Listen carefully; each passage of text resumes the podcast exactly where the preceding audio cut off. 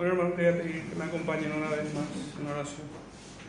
Padre Santo, en esta mañana te volvemos a rogar de tu especial favor en este tiempo. Ayúdanos, Señor, a proclamar tu palabra con verdad siempre desde este lugar.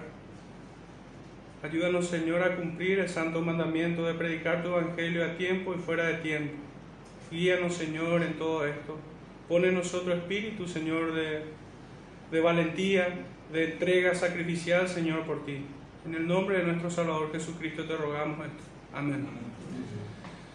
Bueno, hermanos, hoy vamos a estar iniciando una pequeña serie referente a los profetas, eh, como en una línea de tiempo. Y les pediría que podamos ir todos juntos al libro del profeta Abdías, para lo cual les pido que se pongan de pie y así reverenciar su palabra.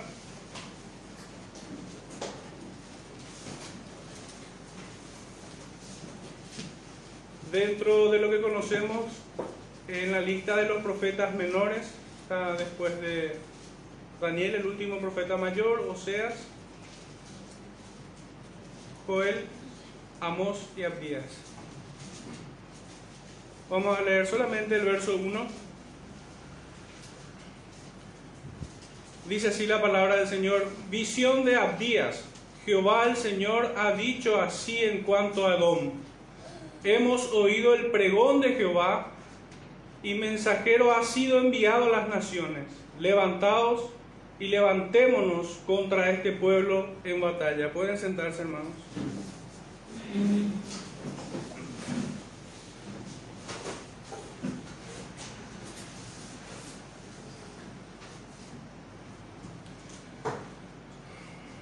Bueno, el título de este sermón es Hombre, escucha el pregón del siervo de Jehová. Un poco tratando de parafrasear el versículo que hemos leído. Y en realidad este sermón me tocaría hacer una introducción del mismo, pero para entrar en esa introducción, en este sermón a modo de introducción a esta, a esta carta, quisiera hacer una introducción a la introducción. Y que tiene que ver un poco con la forma en que voy desarrollando este ministerio de la predicación de la palabra en este lugar. Y es que el Señor me ha favorecido en este día para iniciar esta serie de sermones sobre el mensaje que Él mismo ha dado a todos los hombres por boca de sus profetas. Aún hoy debe seguir en las bocas de sus mensajeros. Mi intención es la de acercarme lo más posible en una línea de tiempo tal cual fue entregado a cada profeta. Ciertamente estuve desde hace un buen tiempo interesado en esto como resultado de un autoexamen que me sigo haciendo aún, que con la ayuda de Dios lo seguiré haciendo. En este autoexamen comparo el discurso de los profetas con el discurso que presento en las predicaciones formales desde un púlpito, aquellas conversaciones o interacciones ocasionales o repentinas así como reflexiones que he presentado como pequeños o a modo de pequeños artículos a través de las redes sociales. He recibido ciertamente críticas acerca del tenor y del tono del mensaje que suelo presentar. Y como parte interesada, obviamente no puedo ser juez y parte en este asunto, ni debo confiar solamente en mis impresiones, sino que me ha parecido mucho más seguro recurrir a los profetas y mirar a través de este discurso que ellos desarrollan en, las escrituras, examinar el mío. Al iniciar esta serie, aún sigo firme con todo el mensaje que he presentado. Esto no está fundado en proteger la buena salud de mi muy reprochable orgullo sino más bien está fundado en la confianza de haber entendido que no hablo más de lo que está escrito en el temor a Dios. A quien le ruego siga supliendo mi insuficiencia y errores, para así seguir glorificando a mi Señor y Dios Jesucristo. El mismo me sostenga en este ministerio. Finalmente, prefiero que propios extraños sepan que prefiero la muerte antes que renunciar a este privilegio de predicar su bendito evangelio, pues ya mi vida no tendría sentido en esta tierra. Todos mis detractores, sin embargo, están siempre invitados cordialmente a tomar un café, un mate o un tereré. Eso sí, nunca alcohol porque no quiero ser como muchos predicadores que predican estupideces como si estuvieran borrachos con los sentidos aturdidos o extraviados. Una de esas tres bebidas nada más ofrezco. Además que el Señor me le plació darme suficiente gracia como para resistir a este pecado. En esta reunión, sin embargo, podemos hablar mal de mí, pudiendo incluso ayudarles bastante con eso, pues me conozco más de lo que otra persona pudiera conocerme. Sepan que no temo ser corregido, más bien temo ser dejado en el error. Y al corregirme tendrán un lugar en mis más caros afectos que pudiera extenderle a un hermano. Por último, quiero decir que este, esta serie de sermones persigue últimamente el propósito de bendecir a la iglesia del Señor por boca de sus profetas y también de unirlos con los criterios necesarios para examinar a todo aquel que habla de parte de Dios o dice hacerlo. Les ruego, hermanos, que sea yo el primero en este examen que tengan que hacer. Si bien vieron un poco de cómo yo me relaciono con esta serie de, de sermones que voy a estar presentando, en realidad pretendo que ustedes salgan bendecidos también, así como yo. Seamos confrontados a no quedarnos con cualquier discurso que escuchamos por las redes sociales o que cualquier indocto o inconstante tuerce las escrituras. Y ahora, y aún si fuera yo mismo quien tuviese errores en la predicación, pudieran ustedes examinar tales errores y pudieran corregirme. No creemos en la tontería esa de, del ungido como un equivalente a infabilidad papal. Eso no existe. Eso es de la sinagoga de Satanás, no es propia de una iglesia evangélica. Entonces, hermanos, siempre las críticas y las correcciones deben ser bien recibidas y este es un signo, esta confianza en la cual la iglesia debe ser afirmada, debe tener confianza de poder corregir a su pastor o a sus maestros si tuvieran error. Es una buena señal. Es un buen síntoma. Pues cuando llegamos a una congregación donde es pecado corregir a los maestros o a los pastores, ya está todo mal.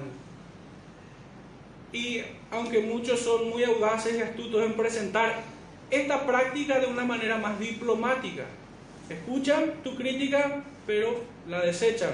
Es lo mismo que no podés corregirles. Cuando no atienden tus reclamos, no atienden tus críticas, tus correcciones, que uno lo hace en el temor a Dios, porque uno lo, lo, más que debiera preservar es la fidelidad de las escrituras, de las palabras enseñadas desde un púlpito. Entonces es despreciar a Dios mismo y tal persona se erige como si fuera un papa en su pequeño Vaticano. Entonces, hermanos, este sermón también pretende comprometerles en esta tarea de revisar cada cosa que es enseñada, con pasión, sinceramente, no digo con ingenuidad, pero sí con buena intención, tal cual como el Espíritu de Hebreos 10, 19 lo dice, acerquémonos en certidumbre de fe, limpiados los corazones, de buena conciencia, de buena entraña, con buen ánimo. Pero si fuera necesario corregir aquello que está mal, esto es, es bueno y conveniente para una iglesia. Bueno, hemos leído solo el primer versículo porque este sermón se va a ocupar nada más de hacer una introducción a la carta. Este sermón está dividido en tres puntos. Primeramente es estaremos hablando de la etimología de algunas palabras clave, que nos va a ayudar un poco a, poder comprender todo el texto que tenemos aquí. El segundo punto estaremos presentando a grosso modo, el contenido de la carta. Y el tercer punto, en este sermón estaremos hablando un poco de los antecedentes históricos que ella misma tiene, para finalmente hacer una reflexión y aplicación de todo este, de todo este sermón. El primer punto, la etimología de algunas palabras claves. Y considero una palabra clave el nombre del profeta, Abdías. Abdías significa siervo de, de Jehová. También significa trabajador y adorador. Estas tres palabras, hermanos, deben robustecer la imagen de un siervo de Dios, de un predicador, de un cristiano en general, de alguien que adora al Padre, al Dios Trino, Padre, Hijo y Espíritu Santo. Pues este debe ser un siervo. Debe presentarse como alguien que está sujeto a la voluntad de su Señor. Y nunca debe mostrarse como quien es Él el Señor, sino que ni siquiera de su propia vida debe ser siervo de su Señor. Y como un contrasentido un poco, para hacer un contraste, porque muchas veces podemos entender mejor las ideas cuando ponemos en ese plano de polarizar las cosas, los términos. Es como hablar de luz y oscuridad. Y cómo alguien se muestra que es siervo cuando se somete a la voluntad de Dios. Y cómo alguien se muestra que no es siervo, sino que Él es su Señor. Cuando la persona entiende esta vida como la oportunidad para perseguir sus sueños. Y hermanos, el creyente no tiene tal propósito en esta tierra. El propósito de todo creyente es descubrir la voluntad de Dios y ponerla por obra. De ninguna manera el creyente tiene discrecionalidad para encontrar el propósito de su vida, separado de, estos tres verbos. Ser un siervo de Dios, ser un trabajador para el Señor, trabajar para Él, para Él. En las palabras de nuestro Salvador, Él había dicho, en los negocios de mi Padre me es necesario estar. Entonces, la primera palabra es siervo, la segunda palabra es trabajador y la tercera palabra es adorador, alguien que adora al Padre. Una persona, un creyente, no puede trabajar para sus mezquinos objetivos. Todo lo que hace el hombre debe hacerlo como para el Señor, debe hacerlo para glorificarlo. El apóstol también decía que nosotros debemos ser como cartas abiertas, que debemos ser leídos como cristianos en todas partes. La gente debe hacer lectura de nuestras vidas, de nuestro comportamiento, en todas las áreas o lugares donde nosotros nos desempeñamos, en nuestra familia, en el trabajo, en la comunidad, en donde sea. Y por último, debemos encerrar esta palabra, abdías, en estos en estas tres cualidades. Siervo, trabajador y adorador. Nadie que no se esfuerza en el Señor puede adorarlo. Y ninguno que no trabaja y adora al Señor es siervo. Es siervo. La segunda palabra importante es la primera con la que empieza el versículo y es visión. Hoy se habla mucho de eso. Hoy muchas iglesias tienen una visión, entre comillas. Pero ¿qué es visión? Y obviamente recurrimos a la etimología de estas palabras en el original, en este versículo. No es que, no es que recurro al significado de estas palabras etimológicamente desde otro punto de la escritura, sino desde, desde este mismo punto. Esta palabra visión debe entenderse como sueño, revelación, oráculo, profecía, mirar fijamente, percibir. Y esta siguiente definición me llama mucho la atención, contemplar con placer. Me llama mucho la atención por el contenido que sigue la carta, ya, ya vamos, a ir a mirar, vamos a ir mirando. Contemplar con placer, examinar, predicar, profetizar y revelar. Quiero destacar entonces este, esta pequeña parte, contemplar con placer. La tercera palabra, pero voy a hacer un contraste previamente sobre lo que se entiende mal por visiones.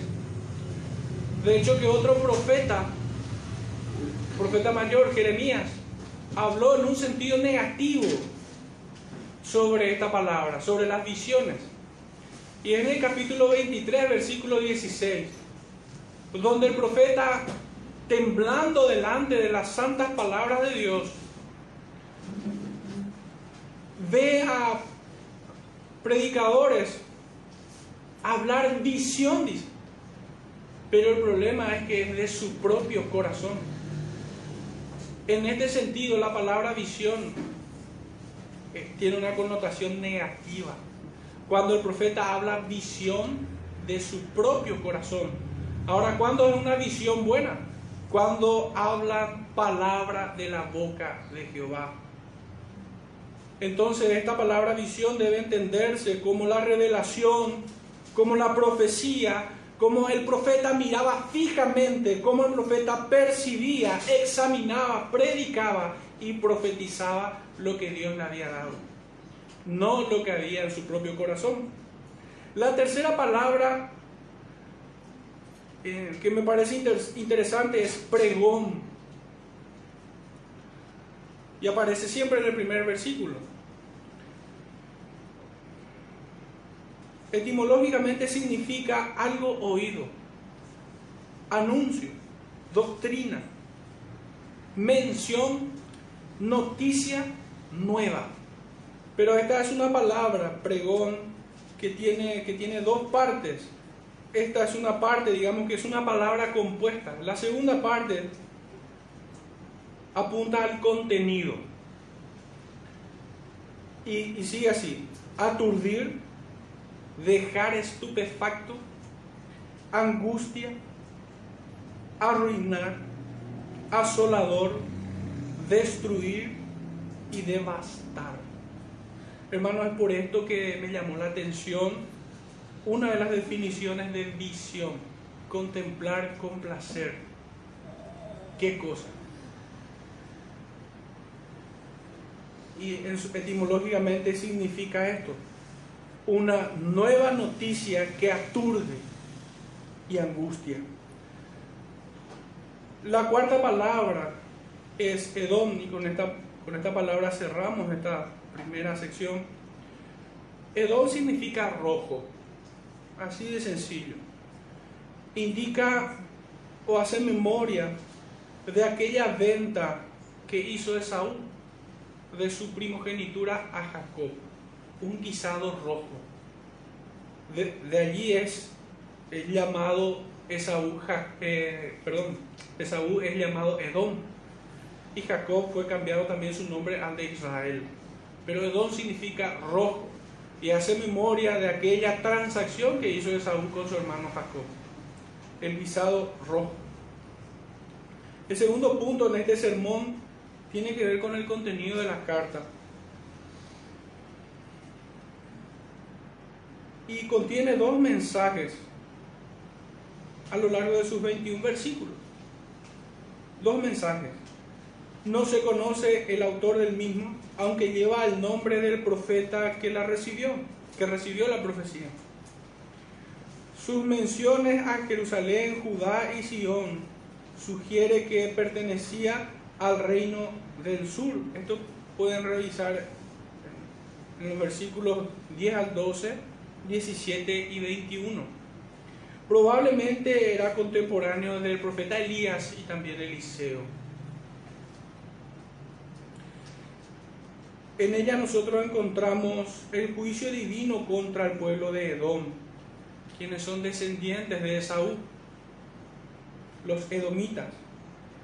Y toda esta sección sobre el juicio divino va desde el primer versículo hasta el 14. Todo apunta a Edom. El Señor condena, castiga a Edom. En la primera parte nosotros podemos ponerle como un subtítulo, una nota de juicio. Me gusta ponerle este subtítulo porque me hace pensar en el Evangelio. Esta, toda esta carta se divide en dos grandes partes. La primera, como habíamos dicho, es un juicio contra los pecados de este pueblo de Edom. Y el Evangelio es así mismo. El Evangelio también nos muestra nuestros pecados. Me gusta presentar el Evangelio a, a través del texto de Romanos 6:23 porque la paga del pecado es muerte. Esta es la primera parte. Más la dádiva de Dios que es en Cristo Jesús. Es vida eterna, la segunda parte. Entonces en esta carta nosotros a modo de ver el Evangelio en él, nosotros podemos ver una nota de juicio en los versículos del 1 al 14. Y se extiende este juicio en el versículo 15 al 16. Se amplía no solo a Adón, sino a todos los pueblos. Pero en la segunda parte, desde el versículo 17 más puntualmente hasta el 21, nos habla de la salvación de Israel. Entonces, a modo de, de ver el Evangelio en esta carta del profeta Abdías, se divide en dos grandes secciones, una nota de juicio y una nota de misericordia o de gracia. En esta primera sección he señalado el pueblo de Edom. Los pecados de orgullo y exaltación son señalados particularmente. Si me pudieran acompañar al libro de Malaquías, capítulo 1, versículos 2 al 5, dice así, yo os he amado, dice Jehová, y dijisteis, ¿en qué nos amaste? ¿No era Saúl hermano de Jacob? Dice Jehová. Y amé a Jacob y a Esaú aborrecí. Y convertí sus montes en desolación y abandoné su heredad para los chacales del desierto. Cuando Edom dijere, nos hemos empobrecido, pero volveremos a edificarlo arruinado. Así ha dicho Jehová de los ejércitos. Ellos edificarán y yo destruiré. Y les llamarán territorio de impiedad y pueblo contra el cual Jehová está indignado para siempre. Y vuestros ojos lo verán y diréis, sea Jehová engrandecido más allá de los límites de Israel. Es notable lo que leemos en el verso 5, porque lo que le precede es una condenación terrible e irrevocable sobre el pueblo de Edom. Pero el profeta dice, vuestros ojos lo verán y diréis, sea Jehová engrandecido más allá de los límites de Israel. Un poco para ir entendiendo esas definiciones etimológicas que hemos visto acerca de visión y pregón. Visión había enfatizado contemplar con placer y lo segundo era destruir y devastar. La segunda parte.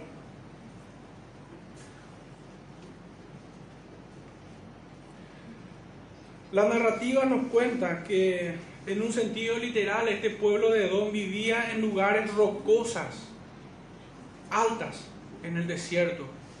Podemos decir que vivían en montañas, literalmente, pero metafóricamente es donde encuentra su principal sentido, por la fuerza de su significado, podemos decirlo. Estos eran hombres altivos, eran hombres que se creían superiores a los demás pueblos, especial, particularmente eh, se creía superior a su hermano, al pueblo de su hermano, Israel.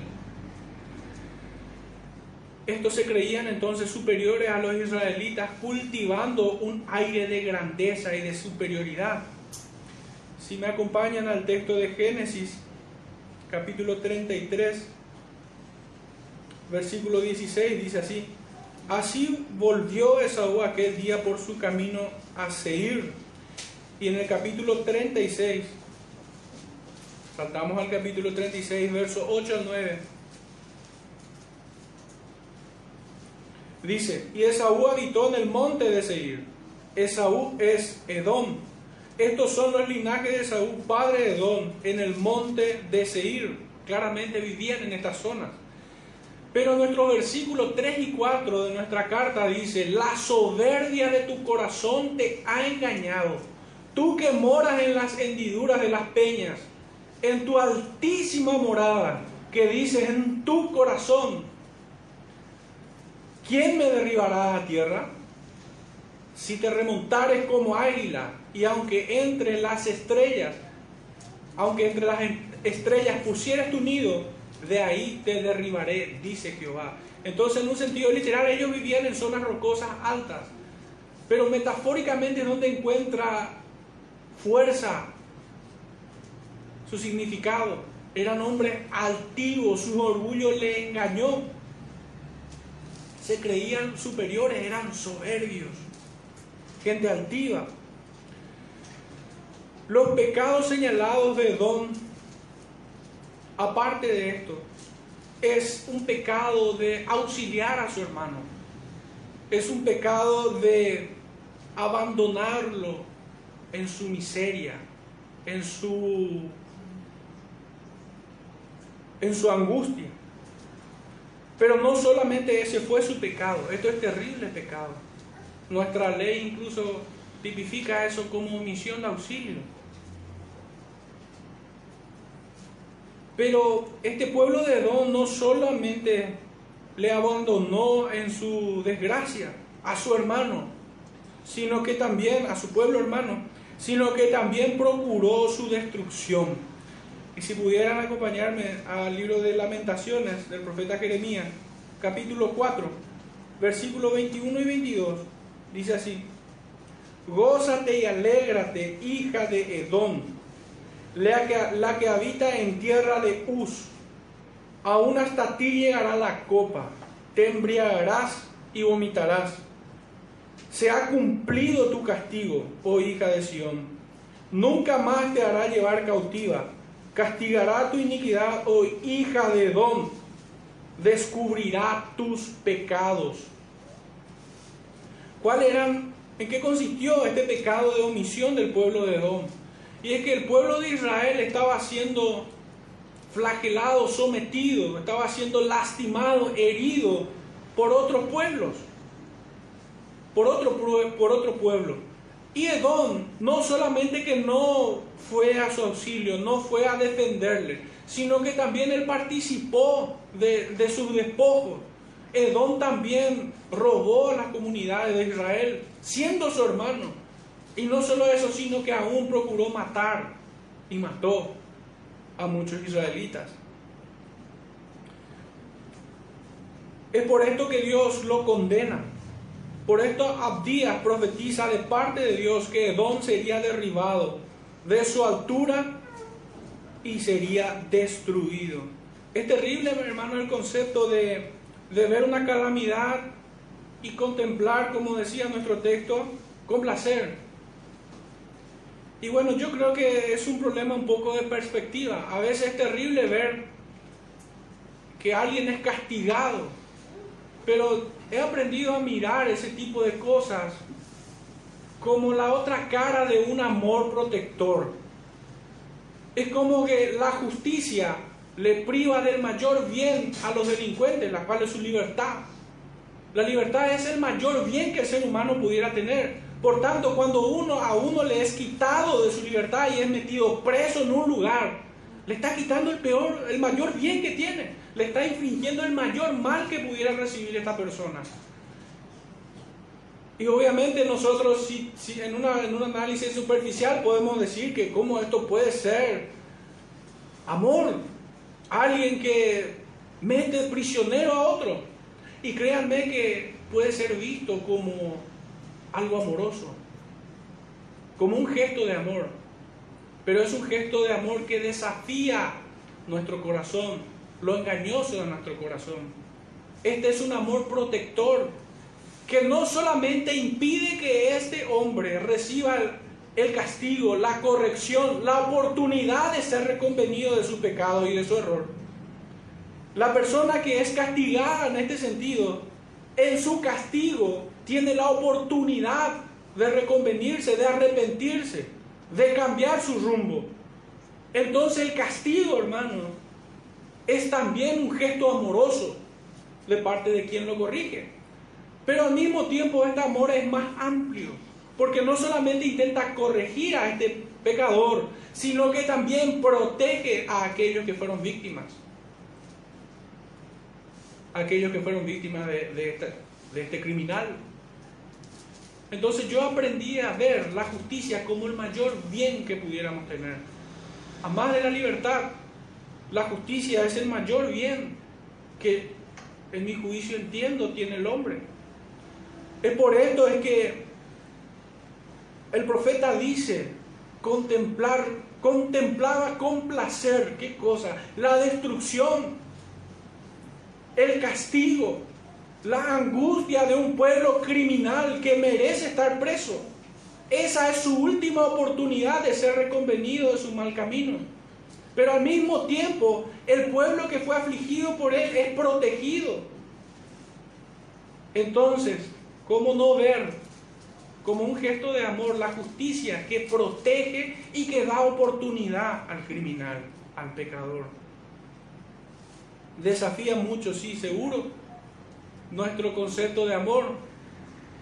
Pudiera ser este muy superficial, muy humanista, pudiera estar centrado mucho en, nosotros.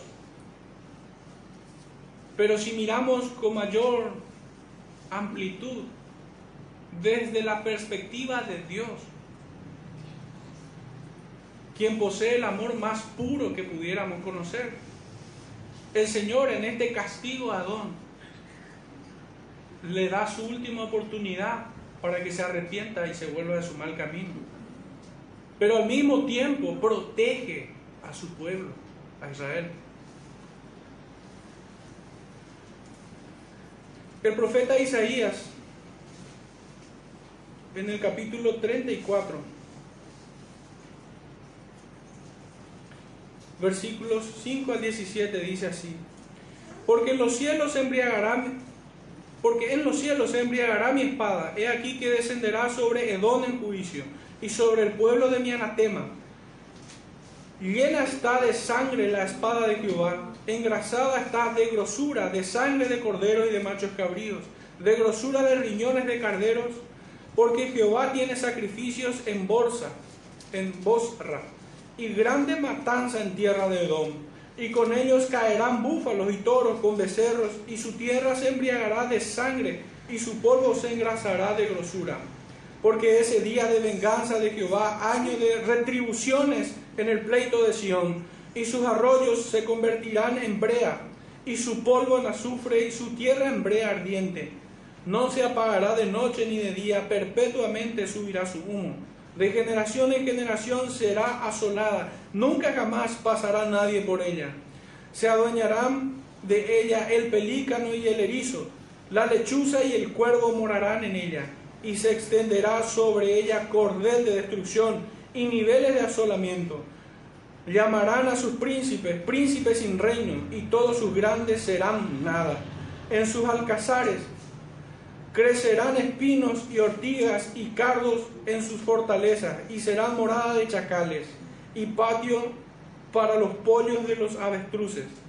Las fieras del desierto se encontrarán con las hienas, y la cabra salvaje gritará a su compañero. La lechuza también tendrá allí morada y hallará para sí reposo. Allí anidará el búho, pondrá sus huevos y sacará sus pollos, y los juntará debajo de sus alas. También se juntarán allí buitres, cada uno con su compañera. Inquirid en el libro de Jehová y leed si faltó alguno de ellos. Ninguno faltó con su compañera, porque su boca mandó y los reunió su mismo espíritu. Y él les echó suertes, y su mano les repartió con cordel. Para siempre la tendrán por heredad de generación de generación, morarán allí. Hermanos, hay un tercer elemento de vuelta. No solo es reprendido el malhechor, no solo es protegido la víctima, sino que también sirve como ejemplo para desanimar al pecador, para desanimar a otros a pecar en la misma forma. Hermanos, este, este duro castigo debe infundir temor, porque nosotros sabemos que nuestro Dios no cambia.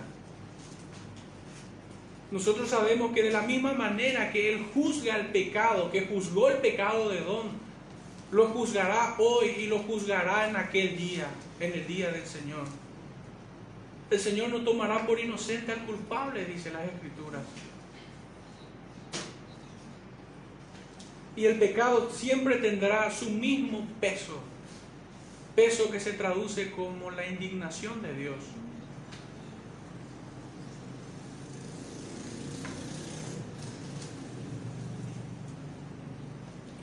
El profeta Jeremías en el capítulo 49, desde el versículo 7 al 22 también tenemos un texto extenso sobre la manera en que Dios castiga a Esaú. Pueden tomarlo nota y leerlo en otro momento. Voy a leer solo el 17. Jeremías 49, 7 al 22, pero leo solamente desde el 16, 16 y 17. Porque aquí señala de vuelta el pecado que no solamente está en Edom, también están en muchos hoy en día. Dice, tu arrogancia te engañó y la soberbia de tu corazón. Tú que habitas en las cavernas de peñas, que tienes la altura del monte, aunque alces como águila tu nido, de allí te haré descender, dice Jehová. Y se convertirá Edom en desolación. Todo aquel que pasare por ella se asombrará y se burlará de todas sus calamidades. También el profeta Ezequiel habló de esto. Brevemente, si nos vamos allí, Ezequiel capítulo 25,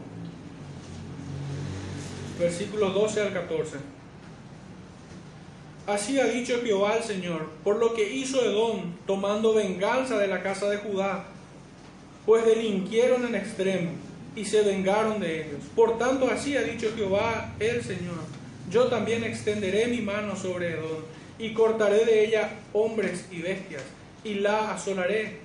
De Temán hasta Dedán caerán a espada y pondré mi venganza contra Edom en manos de mi pueblo Israel. Y harán en Edom según mi enojo y conforme a mi ira y conocerán mi venganza, dice Jehová el Señor. Lo mismo en el capítulo 35, 1 al 15. Se refieren las mismas palabras aquel juicio, hermano, que recibió el profeta Abdías y que había comunicado al pueblo. Los profetas mayores, Jeremías, Isaías, Ezequiel, volvieron a confirmar este juicio sobre todos aquellos quienes se comportan como Edom. Fíjense que no, es el linaje en sí lo que el Señor castiga. El Señor no castiga ser descendiente de Saúl, el Señor castiga la soberbia y la arrogancia de estas personas. Todos estamos expuestos a estos pecados. Y muchos han zambullido en, esta, en ese pantano. El Señor nos guarde y nos libre de semejantes cosas. Vemos también en esta primera sección de esta carta un juicio amplificado, un juicio a todas las naciones en el día del Señor en el verso 15 y 16 dice, porque cercano está el día de Jehová sobre todas las naciones. Como tú hiciste, se hará contigo. Tu recompensa volverá sobre tu cabeza. De la manera que vosotros bebisteis en mi santo monte, beberán continuamente todas las naciones. Beberán y enguillarán y serán como si no hubieran sido. El Señor los borrará de su presencia. Este es el castigo que es amplificado. Todas las naciones que pequen como Edom, y ciertamente todos pecan como Edom, todos los hombres, toda la raza humana.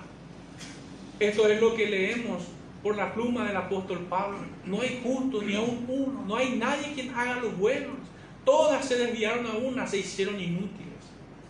De sus bocas sale el veneno de áspides, dice están prontos para maldecir. Este es el pecado o la crónica del hombre.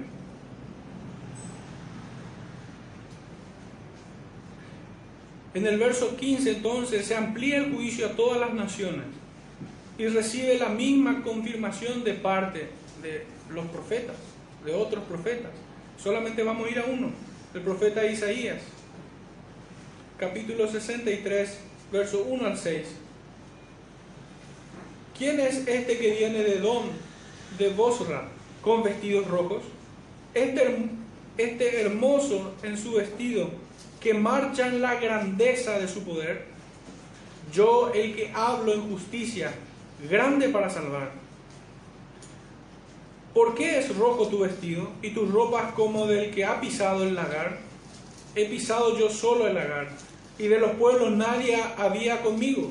Los pisé con mi ira y los hollé con mi furor, y su sangre salpicó mis vestidos y marché manché todas mis ropas, porque el día de la venganza está en mi corazón y el año de mis redimidos ha llegado. Miré y no había quien ayudara, y me maravillé que no hubiera quien sustentase, y me salvó mi brazo y me sostuvo mi ira y con mi ira hollé los pueblos y los embriagué en mi furor y derramé en tierra su sangre. ¿Quién es, el, hermanos? Aquel que tiene a sus redimidos y cuya ira los sostiene para juzgar a todos los pueblos. Recordemos, hermanos, que la enseñanza evangélica es que todo juicio fue dado a Cristo.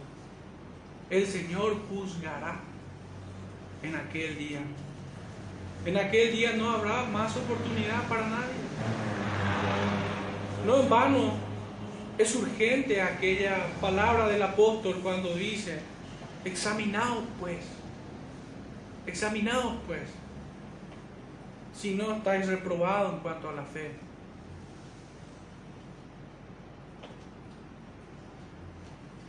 Mas espero que sepáis que no estás están reprobados, dice el apóstol Pablo.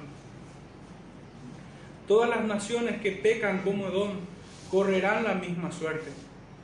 Es notable, hermanos, que esta palabra Edom se deletrea con las mismas letras que tiene la palabra humanidad o Adán.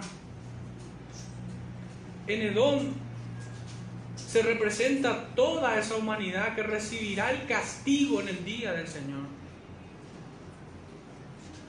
En ellos es representado toda la raza humana caída.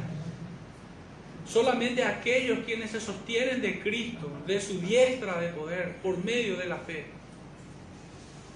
serán guardados en ese día para salvación. Hay una promesa de restauración y salvación para el pueblo de Dios, que en este caso es Israel. Revisé un poco la etimología de esta palabra en el texto, que aparece puntualmente en el versículo 20. Y los cautivos de este ejército de los hijos de Israel, Israel se traduce como el Señor, como el poderoso, como el dueño, aquellos que le pertenecen a Dios. Sería un error pensar o delimitar el pueblo de Israel en este punto como un linaje étnico. No. Debemos mirar a Israel como un linaje espiritual. La Israel celestial. La Israel de Dios, nuestra patria celestial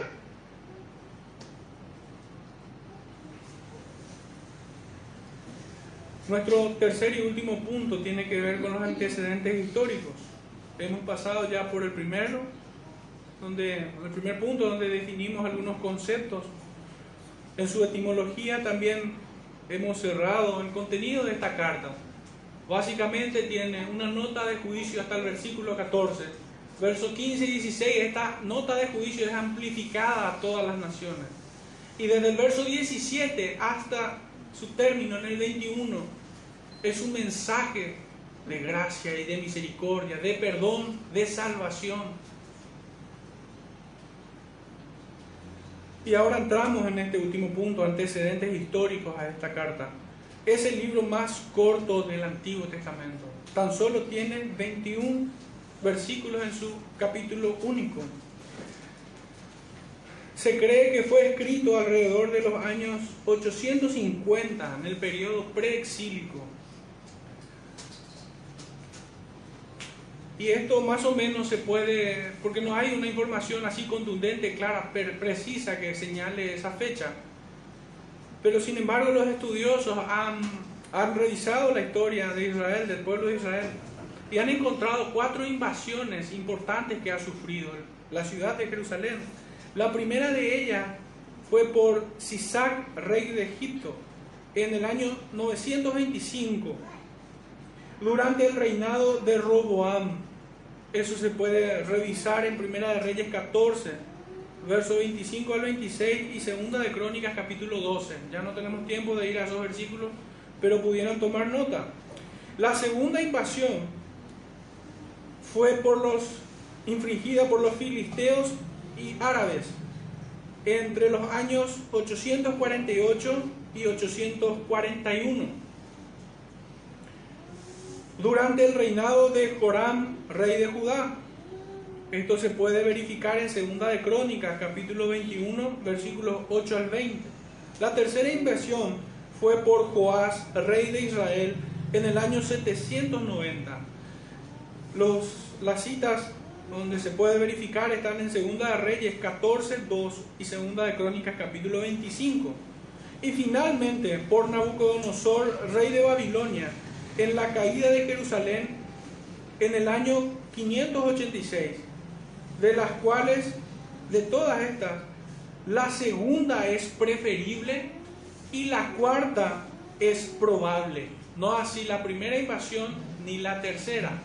Más bien, la segunda invasión podría corresponder a esta carta a ese periodo preexílico, de la segunda invasión o de la cuarta. Decía que la primera es preferible, según también el comentario que he encontrado en este pastor maestro John MacArthur.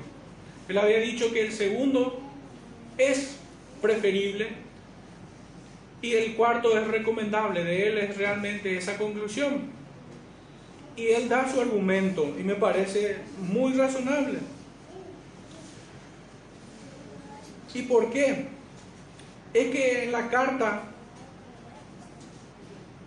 no se señala la destrucción de la ciudad, como si ocurrió en la cuarta invasión. Por eso es que la segunda es preferible. Por eso es que la segunda es preferible. Y esto podemos revisar un poquito en el Salmo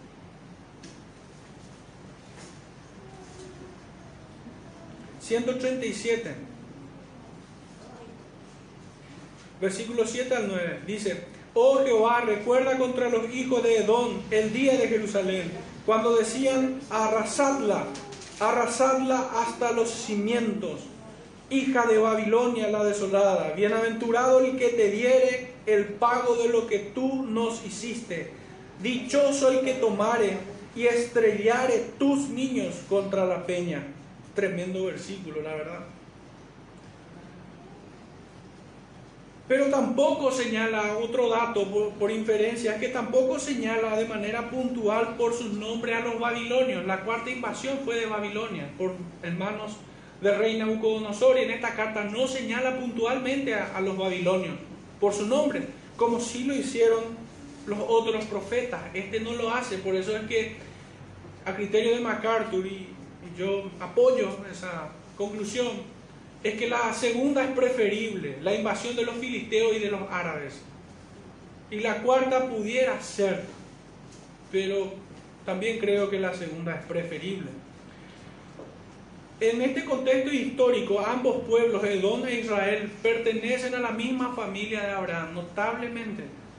Los edemitas son los descendientes de Esaú, hijo de Isaac, hijo de Abraham. Eso pueden revisarlo en Génesis 25. Estos pueblos siguieron con las mismas tensiones que en sus ancestros. Estas tensiones, hermanos, comienzan en el vientre de su madre. Allí comienzan. Allí comienza esta enemistad. Esaú vendió su primogenitura también están en Génesis 25. Y al mismo tiempo despreció las promesas del pacto casándose con las hijas de Ismael y con otras mujeres profanas. Había desechado las promesas. En Génesis 26, 34 y 28, 9 se puede revisar tal cosa. Jacob robó su bendición, robó la bendición de Esaú. Pero no con la intención de justificar su acto, yo quisiera tener en mente cada vez que pienso en esto, que Jacob robó la bendición de Esaú, es que primero compró su primogenitura. Primero la compró. Y mi mente realmente es trasladada a aquel versículo de Isaías 55, cuando dice, venid y comprad, comprad sin dinero. Donde se ofrece la bendición de Dios, donde el Señor ofrece la salvación a aquellos que la procuran. Si bien ellos desarrollaron una relación belicosa, tensa, desde sus inicios, desde que fueron concebidos prácticamente, en sus propias raíces, la cual compartían, aún así eran hermanos y tenían un lazo familiar directo. Tenían por padre al mismo hombre, a Isaac. Pero a Edom muy poco eso le importó. Si me pudieran acompañar a Génesis 25 brevemente. Génesis 25, versículo 23. Y le respondió Jehová, dos naciones hay en tu seno, y dos pueblos serán divididos de tus entrañas. El, un pueblo será más fuerte que el otro pueblo, y el mayor servirá al menor y en el texto de, se complementa con el texto de Números, capítulo 20, versículos 14 al 20. Fijémonos lo que ocurre. Envió Moisés embajadores al rey de Edom desde Cádiz, diciendo, así dice Israel tu hermano, tú has sabido todo el trabajo que nos ha venido, como nuestros padres descendieron a Egipto y estuvimos en Egipto largo tiempo y los egipcios nos maltrataron y a nuestros padres. Y clamamos a Jehová, el cual oyó nuestra voz, y envió un ángel y nos sacó de Egipto. Y he aquí estamos en cada ciudad cercana a tus fronteras. Te rogamos que pasemos por tu tierra. No pasaremos por labranza, ni por viña, ni, por, ni beberemos agua de pozos. Por el camino real iremos, sin apartarnos a diestra ni a siniestra hasta que hayamos pasado tu territorio. Edom le respondió, no pasarás por mi país, de otra manera saldré contra ti armado. Y los hijos de Israel dijeron, por el camino principal iremos, y si bebiéramos tus aguas, yo y mis ganados, daré el precio de ellas, déjame solamente pasar a pie nada más. Pero él respondió, no pasarás. Y salió a Edom contra él con mucho pueblo y mano fuerte. Acá podemos ver la maldad más concentrada que pudiéramos ver. ¿Cómo puede ser que un hermano, viendo a, su hermano escapar de un terrible castigo, de una terrible esclavitud, queriendo nada más que salvar su alma, salvar su vida y la de sus familias, este le prohíba pasar simplemente para huir, para escapar, ni siquiera le pidió ayuda, ni siquiera le pidió víveres, no iba a tocar nada de él. Y sin embargo se lo negó y estaba dispuesto a matarlo si es que pasaba por su territorio. ¿Cuánta maldad había en este pueblo? Edom traicionó a su hermano Israel en la caída de Jerusalén a manos del enemigo, infringiéndole daño, robando y matando a sus comunidades. Hermanos, esto no fue la única maldad que hizo Edom. El Salmo 137 creo que ya lo hemos leído. Todo el mal que le habían hecho. La habían robado y habían asesinado a su pueblo.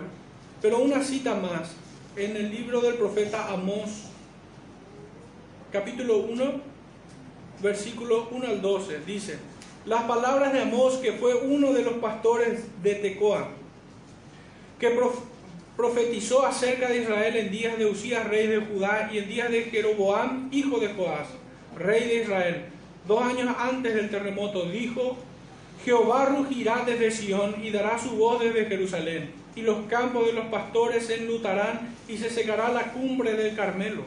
Así ha dicho Jehová, por tres pecados de Damasco, y por el cuarto no revocaré su castigo, porque trillaron a Galaad con trillos de hierro. Prenderé fuego en la casa de Hazael y consumirá los palacios de Ben Hadad. Y quebraré los cerrojos de Damasco y destruiré a los moradores del valle de Abén.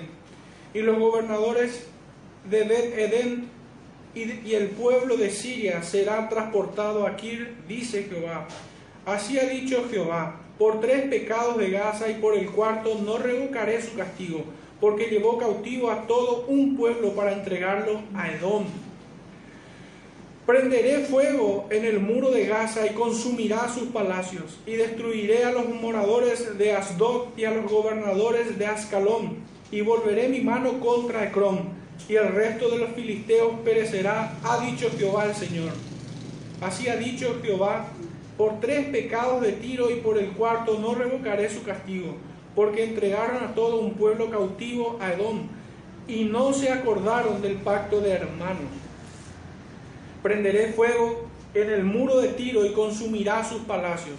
Así ha dicho Jehová, por tres pecados de Edom y por el cuarto no revocaré su castigo, porque persiguió a espada a su hermano y violó todo aspecto natural en su furor, le ha robado siempre y perpetuamente ha guardado el rencor.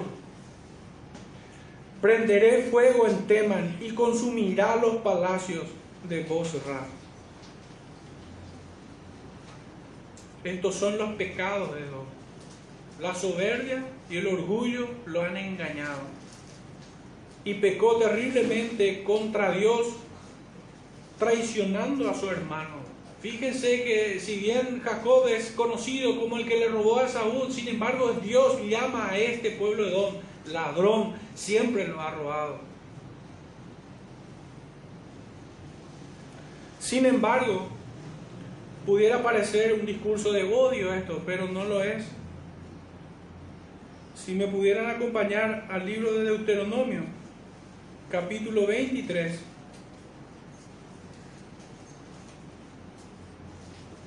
Veremos qué le dice Dios a Israel. Deuteronomio 23, versículos 7 y 8. Dice así, no aborrecerás al edomita, porque es tu hermano.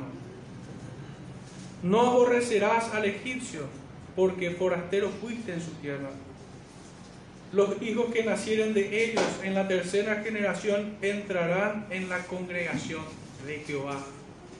Qué hermoso este texto, verdaderamente.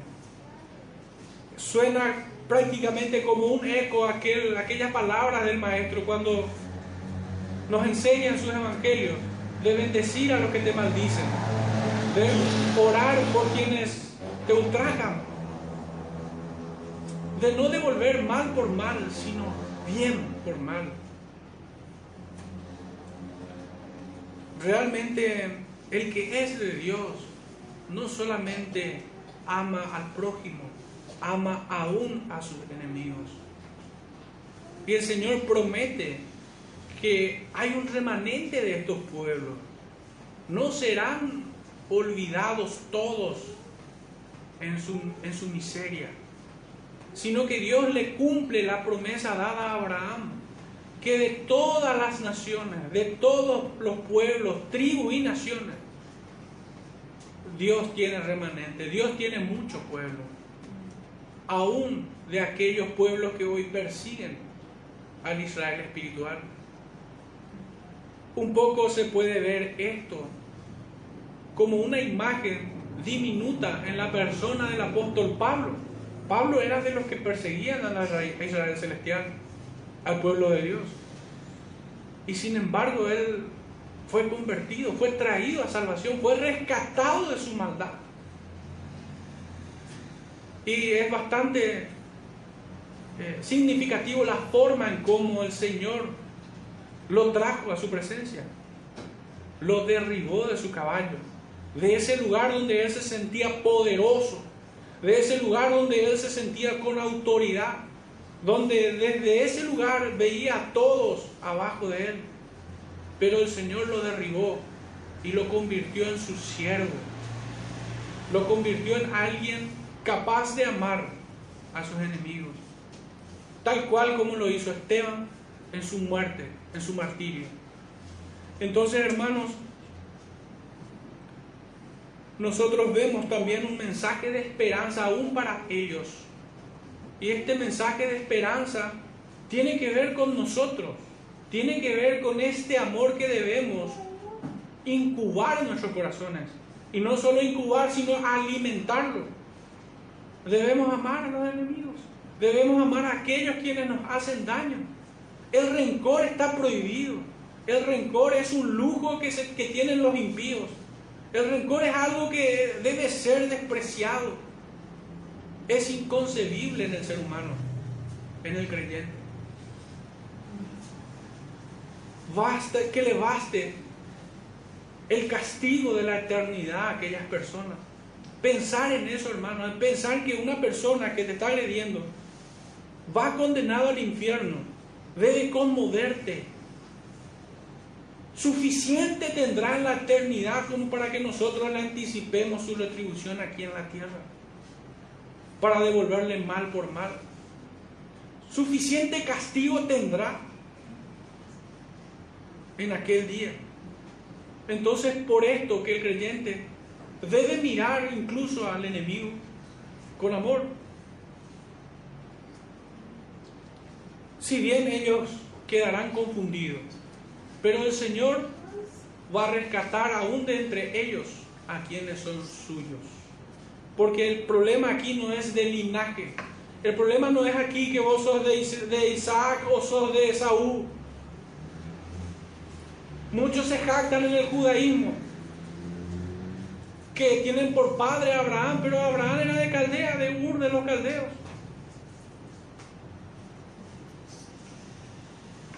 Entonces, hermanos, lo que realmente nos separa de Dios no es un linaje según la carne, sino son los pecados. Son estos pecados que se hacen palpables en aquellos que están en contra de Dios, rebeldes por naturaleza. Este mensaje verdaderamente debe ahuyentar a aquellos que, que intentan hacer daño a la iglesia el apóstol Pablo en su segunda carta a Tesalónica dice, pide oración para que la palabra de Dios corra y sea glorificada y seamos librados de hombres perversos. ¿Y cómo entender esas dos ideas? Para que la palabra de Dios corra y sea glorificada. Parece algo muy bueno, muy noble. Y lo segundo, algo bastante terrible. Para que seamos librados de hombres perversos en medio de la congregación. Y es que, hermano, este tipo de discurso tiene, eh, funciona como un antídoto, funciona como la penicilina, funciona como, como un suero antiofídico. Nadie que, que odia a la iglesia pudiera escuchar este mensaje por mucho tiempo. Doy gracias a Dios que ninguno de ustedes ha salido de este lugar.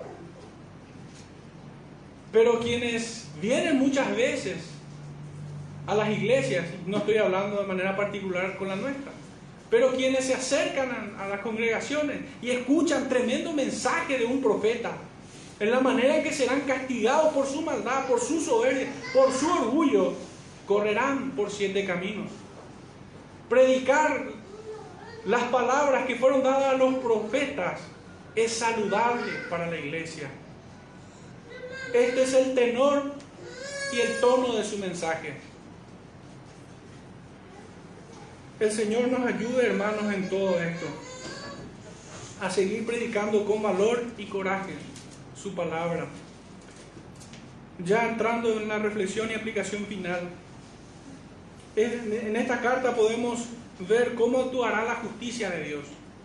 También podemos encontrar que en este amor hacia los enemigos representa una esperanza para aquellos que están perdidos y poder escapar de aquella condenación. La promesa de restauración del reino de Dios es real, de la Jerusalén celestial. Esa no será sitiada sino por los santos de Dios. Dios alcanzará a todos quienes son suyos y están en muchos pueblos, su remanente.